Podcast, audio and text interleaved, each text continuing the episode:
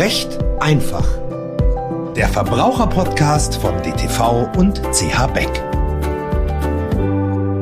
Herzlich willkommen zu einer neuen Folge Recht einfach. Mein Name ist Nadja Blieninger, ich bin juristische Lektorin beim CH Beck Verlag und darf heute den Autor des Rechtsberaters Recht verstanden, Professor Dr. Loos, zurück begrüßen.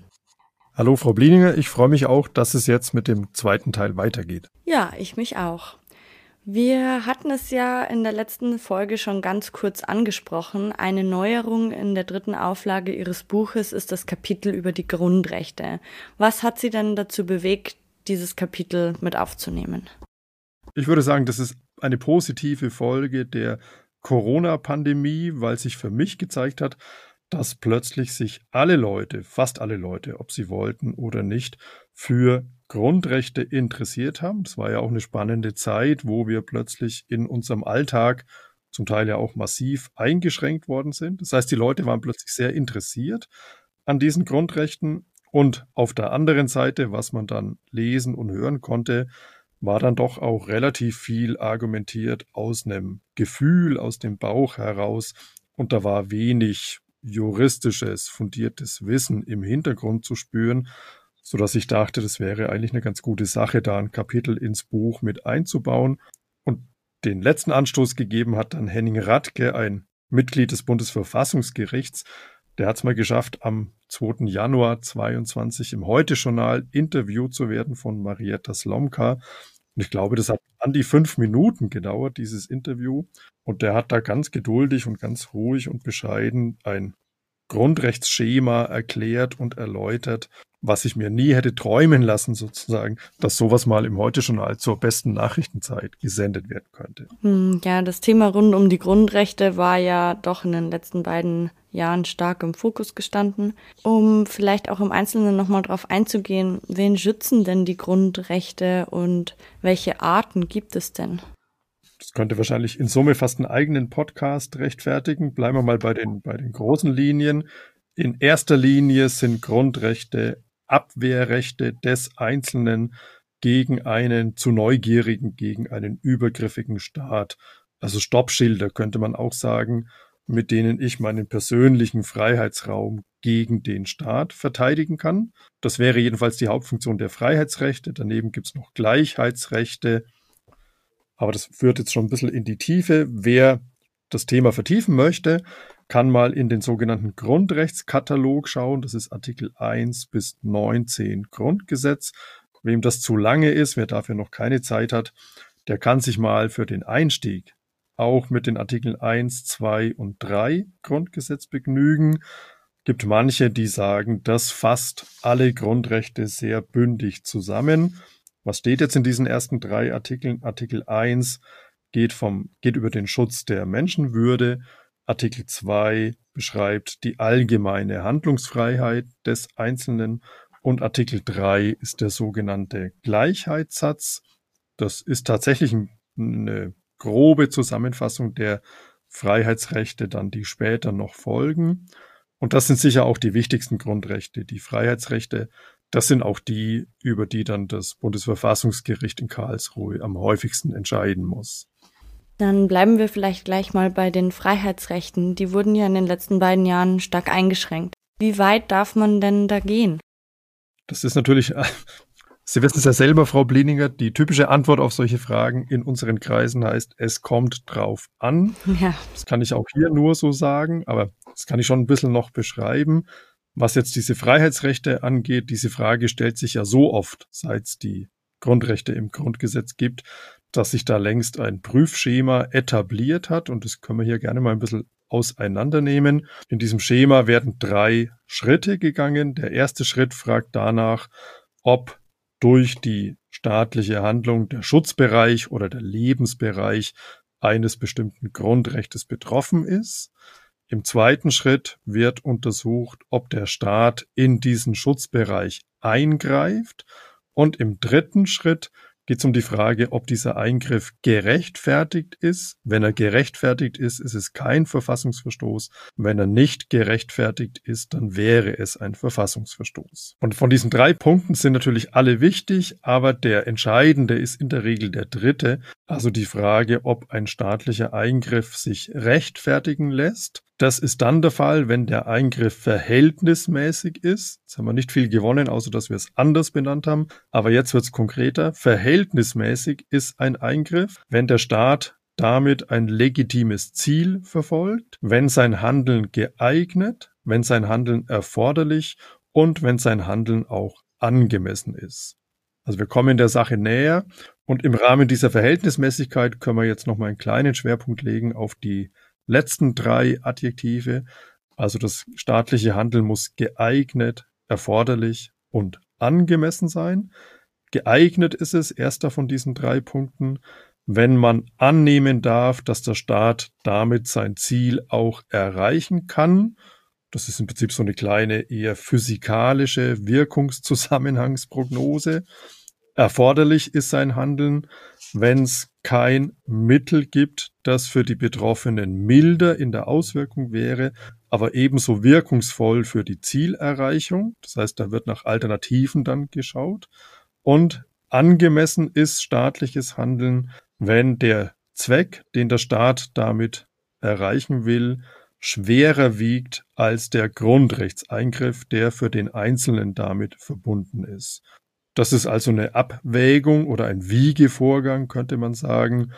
Und das Schöne bei Abwägungen ist, da gibt es kein richtig oder falsch, sondern es gibt gewichtige und weniger gewichtige Argumente oder ich könnte auch sagen überzeugende oder weniger überzeugende Ergebnisse. Und dass das so ist, dass es da nicht richtig oder falsch gibt, sieht man auch wunderbar, wenn man mal Bundesverfassungsgerichtsurteile bis zum Ende studiert. Da gibt's nicht selten Fälle, wo im Senat nicht mit 8 zu 0 Stimmen für oder gegen die Verfassungsbeschwerde entschieden wird, sondern es gibt auch Entscheidungen, die knapper enden und selbst 5 zu 3 Entscheidungen kommen beim Bundesverfassungsgericht vor. Belegt ja nur nochmal, dass es hier kein richtig oder falsch gibt. Mhm. Wer Lust hat, das mal selber zu durchdenken, das kann man, glaube ich, schon machen, wenn man es sportlich nimmt, soll einfach mal annehmen, dass in Deutschland ein Tempolimit eingeführt wird auf Autobahnen, meinetwegen Geschwindigkeit 120 Stundenkilometer. Und jetzt kann man anhand dieses Schemas mal durchgehen, ob eine solche staatliche Maßnahme das Grundrecht der allgemeinen Handlungsfreiheit, das kann man nachlesen in Artikel 2 Absatz 1 Grundgesetz, verletzen würde oder ob man dieses Handeln rechtfertigen könnte. Jetzt haben Sie die Gerichte schon mal kurz angesprochen. Würden Sie den Hörerinnen und Hörern vielleicht da noch mehr Einblicke geben? Wie funktioniert das denn mit den Gerichten? Ja, fangen wir vielleicht auch mal mit etwas größerer Flughöhe an. Mhm. Wir wissen alle, dass es die Gewaltenteilung gibt mit drei staatlichen Gewalten, nämlich der Judikative, der Exekutive und der Legislative. Und im Rahmen dieser Gewaltenteilung hat die Judikative, also die rechtsprechende oder die richterliche Gewalt, vor allem die Exekutive zu kontrollieren, also die ausführende Gewalt. Das ist die, die große vornehme Aufgabe. Soweit wird der einzelne Kläger und die einzelne Klägerin nicht denken. Im einzelnen Streitfall ist es Aufgabe des zuständigen Gerichts, über diesen Rechtsstreit dann auch verbindlich zu entscheiden. Wie baut sich so eine Klage denn auf? Es gibt vermutlich verschiedene Voraussetzungen, die erfüllt sein müssen, damit so eine Klage auch Erfolg hat. Ja, da muss ich auch ein bisschen ausholen. So nach, nach meiner Beobachtung ist es für die Laien vor allem und vor allem für die betroffenen Laien interessant, ob sie im Recht sind oder ob die andere Seite im Recht ist, ist ja auch nachvollziehbar. Das ist aber nur ein Teilaspekt. Wenn ich klage und wenn meine Klage erfolgreich sein soll, dann muss sie zulässig und begründet sein. Also wieder zwei Adjektive, die jetzt wiederum Überschriften für bestimmte Dinge sind. Nämlich eine Klage ist dann zulässig, wenn alle formalen oder förmlichen Voraussetzungen erfüllt sind, die im Prozessrecht für so eine Klage vorgegeben sind. Also zum Beispiel habe ich zum richtigen, zum zuständigen Gericht meine Klage erhoben? Bin ich als Kläger partei- und prozessfähig? Bin ich auch postulationsfähig oder müsste ich einen Anwalt beiziehen, weil nur er bei diesem Gericht auftreten kann? Ist die Klage fristgemäß erhoben worden, falls eine Klagefrist in dem Bereich vorgegeben ist und andere formale Dinge mehr? Das sind Sachen, die Laien gern übersehen, auch aus guten Gründen übersehen können, weil man sich damit ja nicht beschäftigt hat im Vorfeld. Aber das ist ein notwendiger Schritt zum Erfolg der Klage. Denn nur wenn die Klage zulässig ist, interessiert sich das Gericht überhaupt noch für die Begründetheit. Wenn die Klage bereits unzulässig wäre, bleibt sie erfolglos. Und die Frage, die die Laien interessiert, nämlich wer im Recht ist, wird dann gar nicht weiter geklärt. Diese Frage, wer im Recht ist, also der Kläger oder die Beklagte, das wäre dann die Begründetheit der Klage.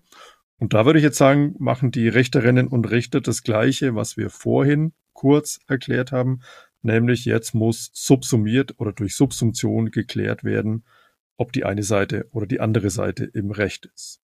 Mal angenommen, alle Voraussetzungen sind erfüllt. Die Klage ist zulässig und begründet. Es ist ein Urteil ergangen. Was kann ich damit anfangen? Was bringt mir ein solches Urteil? glauben wir vielleicht mal zunächst ans Gute im Menschen, dann gehen wir davon aus, dass der, der den Prozess verliert, der Unterlegene, wie er bei uns heißt, das Urteil akzeptieren und danach auch handeln wird. Also wenn er zum Beispiel zur Zahlung eines Geldbetrages verurteilt worden ist, dass er der Klägerin noch schuldet laut Urteil, dann wird er dieses Geld auch bezahlen und die Sache ist damit erledigt. Wenn sich jemand nicht so verhält, wie wir uns das gerne wünschen würden, dann ist das Urteil, jetzt wird's erst richtig wirkungsvoll, dann kann die Klägerin aus diesem Urteil die sogenannte Zwangsvollstreckung betreiben lassen und das Urteil ist dann ein sogenannter Vollstreckungstitel. Bedeutet jetzt zum Beispiel bei der Geldforderung, die Klägerin könnte einen Gerichtsvollzieher beauftragen und ihm das Urteil in die Hand drücken. Der Gerichtsvollzieher sucht den Beklagten, den Verurteilten auf und versucht im Rahmen der Vorgaben des Zwangsvollstreckungsrechts jetzt an Geld zu kommen, das dann der Klägerin zustünde, weil das ja so im Urteil drin steht. Das könnte jetzt auch noch scheitern, wenn der Beklagte nämlich gar nichts hat, dann kann auch der Gerichtsvollzieher nichts vollstrecken. Aber selbst dafür könnte sich das Urteil noch lohnen, in Anführungszeichen, aus einem solchen Urteil kann 30 Jahre lang noch vollstreckt werden. Das heißt, das sollte man sich gut aufheben und wenn die andere Seite wieder zu Geld kommt, kann ich mit meinem Urteil immer noch mein Recht durchsetzen. Das ist auf jeden Fall eine sehr lange Zeit. Mm, es gibt ja auch verschiedene Prozessarten. Vielleicht können wir noch mal ganz kurz darauf eingehen. Wir werden nicht alle in der Tiefe und Breite darstellen können, aber vielleicht einmal kurz einen Überblick über die wichtigsten geben. Ja, glaube ich, bleiben wir einfach bei dem, was wir am, am Anfang schon mal gemacht haben. Da sind ja diese beiden Schubladen mit Privatrecht und öffentlichem Recht befüllt worden. Und jetzt würde ich ja auch mal den Zivilprozess und den Verwaltungsgerichtsprozess auswählen. Es gibt noch andere, die sind auch interessant, aber das sind sicher die beiden großen Prozesse. Und da so ein bisschen mal versuchen, die, die Unterschiede zu erläutern. Also Zivilprozess auf der einen Seite und Verwaltungsgerichtsprozess auf der anderen Seite. Sehr salopp der Unterschied beschrieben. Beim Zivilgericht geht es in der Regel deutlich schneller als beim Verwaltungsgericht.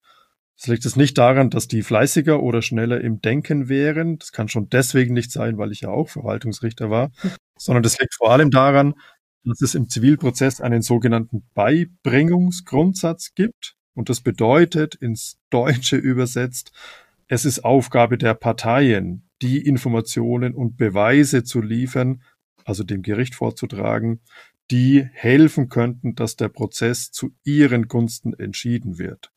Und das, was dem Gericht nicht vorgetragen wird, ist dort nicht bekannt und wird von dort auch nicht angefordert und kann dann natürlich bei der Urteilsfindung auch nicht berücksichtigt werden. Das heißt, vereinfacht gesagt, entscheiden Zivilgerichte über das, was ihnen von den Parteien vorgetragen wird und alles andere bleibt draußen.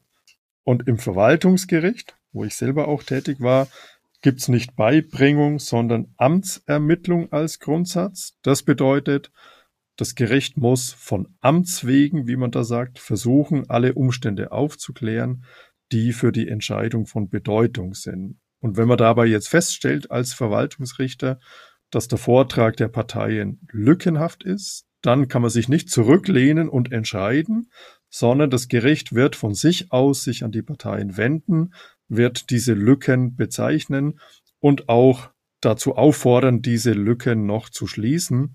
Und damit dauert so ein Prozess zwangsläufig länger als im Zivilgericht. Hm.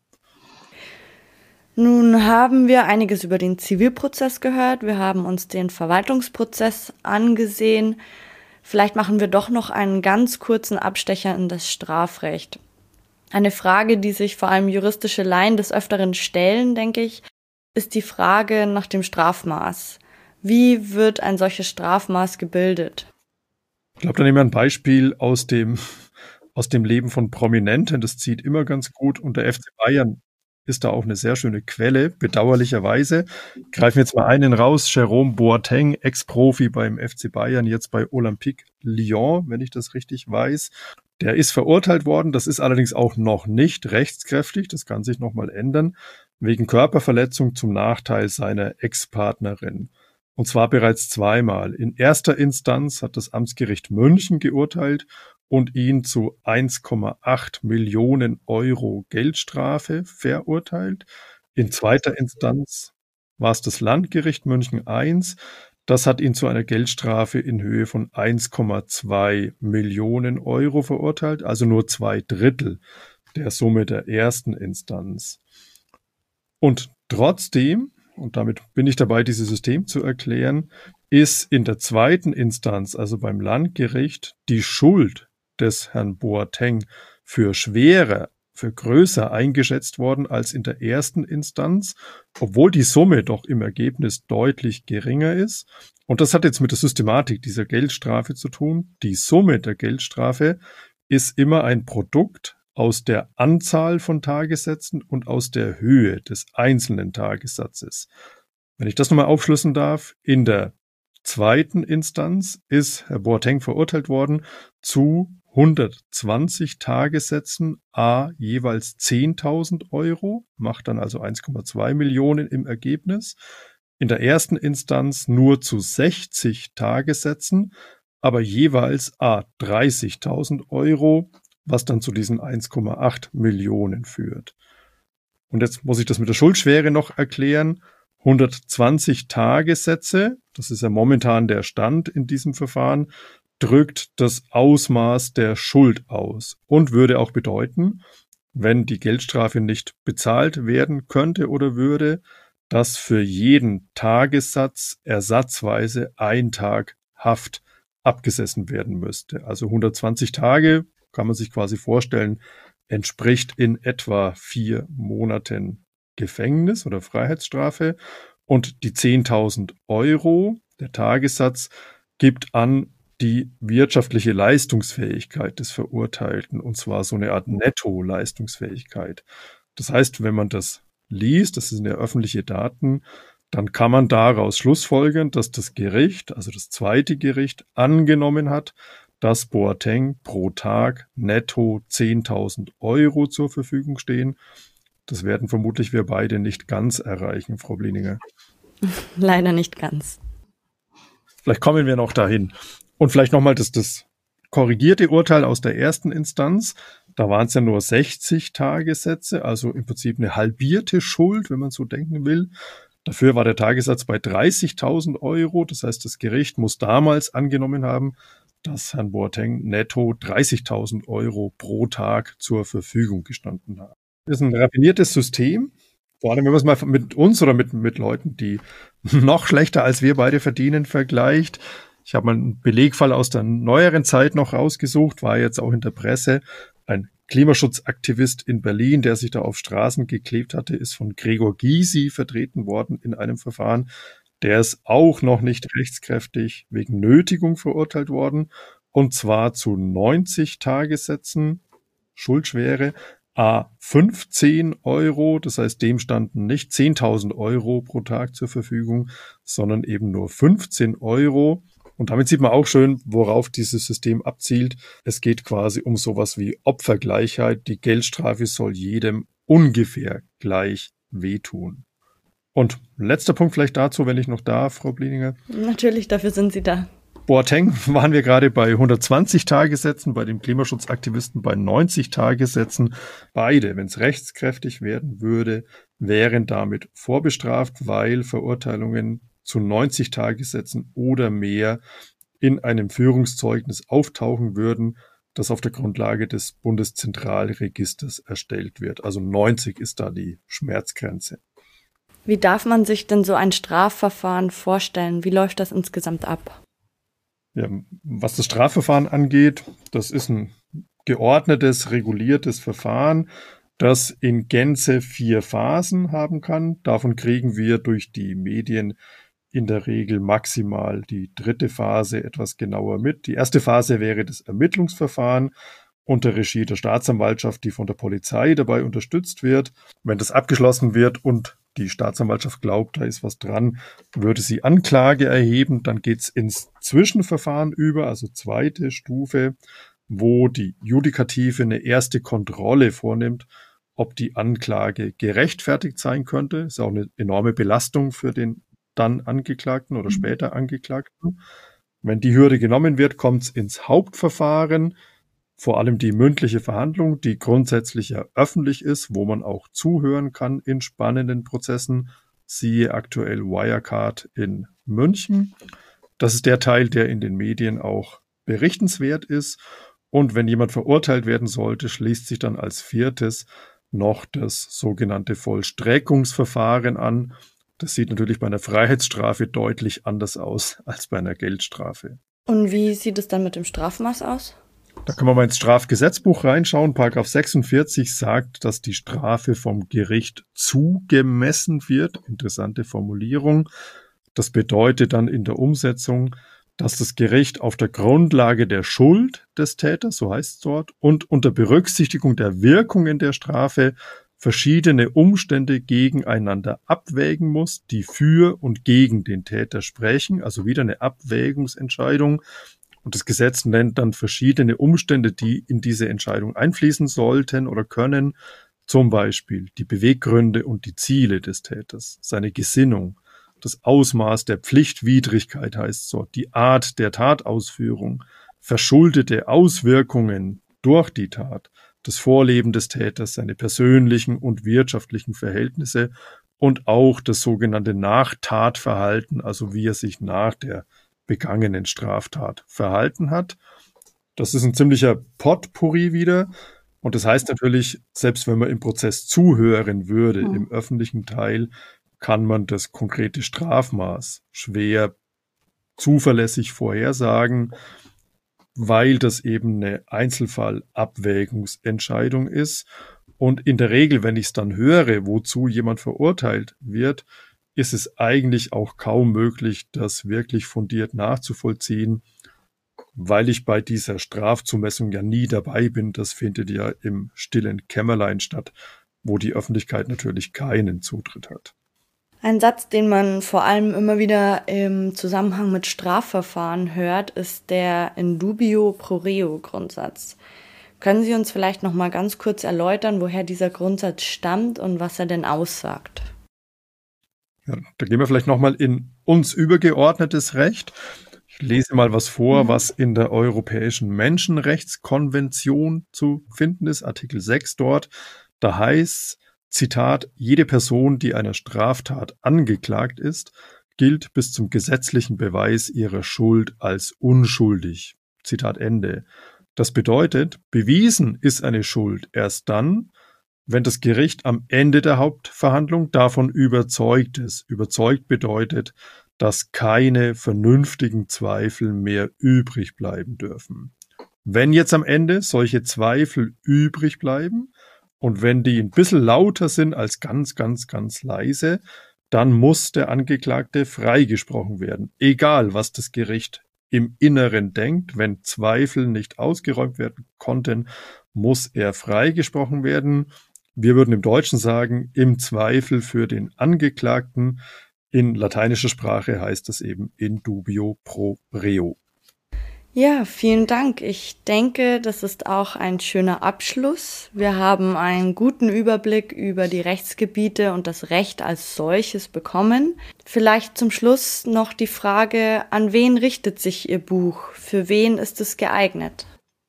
Vielleicht fange ich da auch besser mit denen an, für die es vermutlich nicht geeignet ist. Das wären die Rechtsprofis, also die, die sich im Studium, im Referendariat und später von Berufswegen mit dem Recht beschäftigen. Da müssen wir einfach mehr in die Breite und auch mehr in die Tiefe gehen, sonst bräuchte man es ja auch nicht zu studieren. Aber positiv beantwortet, es eignet sich aus meiner Sicht für alle interessierten Laien, könnte man sagen. Also alle Laien, die Notwendigkeit oder Lust oder Zeit haben, sich mit dem Recht zu befassen also zum mhm. Beispiel Schüler, Studentinnen im Nebenfachrecht, nicht im Hauptfach, das habe ich schon gesagt. Leute, die nach Deutschland zugewandert sind. Menschen, die als Politikerin oder Politiker frisch in Ämter gewählt worden sind, egal ob das jetzt auf kommunaler, auf Landes- oder auf Bundesebene passiert ist. Das wäre so meine Hauptzielgruppe, die ich auch beim Schreiben quasi im Blick hatte. Und wo können interessierte Zuhörerinnen und Zuhörer das Buch erwerben? Das Buch gibt's als Taschenbuch oder als E-Book und damit kann ich es überall dort kaufen oder bestellen, wo es Taschenbücher oder E-Books gibt. Also in der Buchhandlung meines Vertrauens in Online-Anbietern, wie alle anderen Bücher auch. Perfekt. Herr Professor Loos, ich bedanke mich für das sehr interessante und informative Gespräch, dass Sie all meinen Fragen Rede und Antwort gestanden sind. Und ich hoffe, dass ich Sie irgendwann mal hier wieder begrüßen darf. Das würde mich freuen. Danke für die freundliche Behandlung. Mir hat es auch Freude bereitet. Vielen Dank. Alles Gute, Frau Blininger.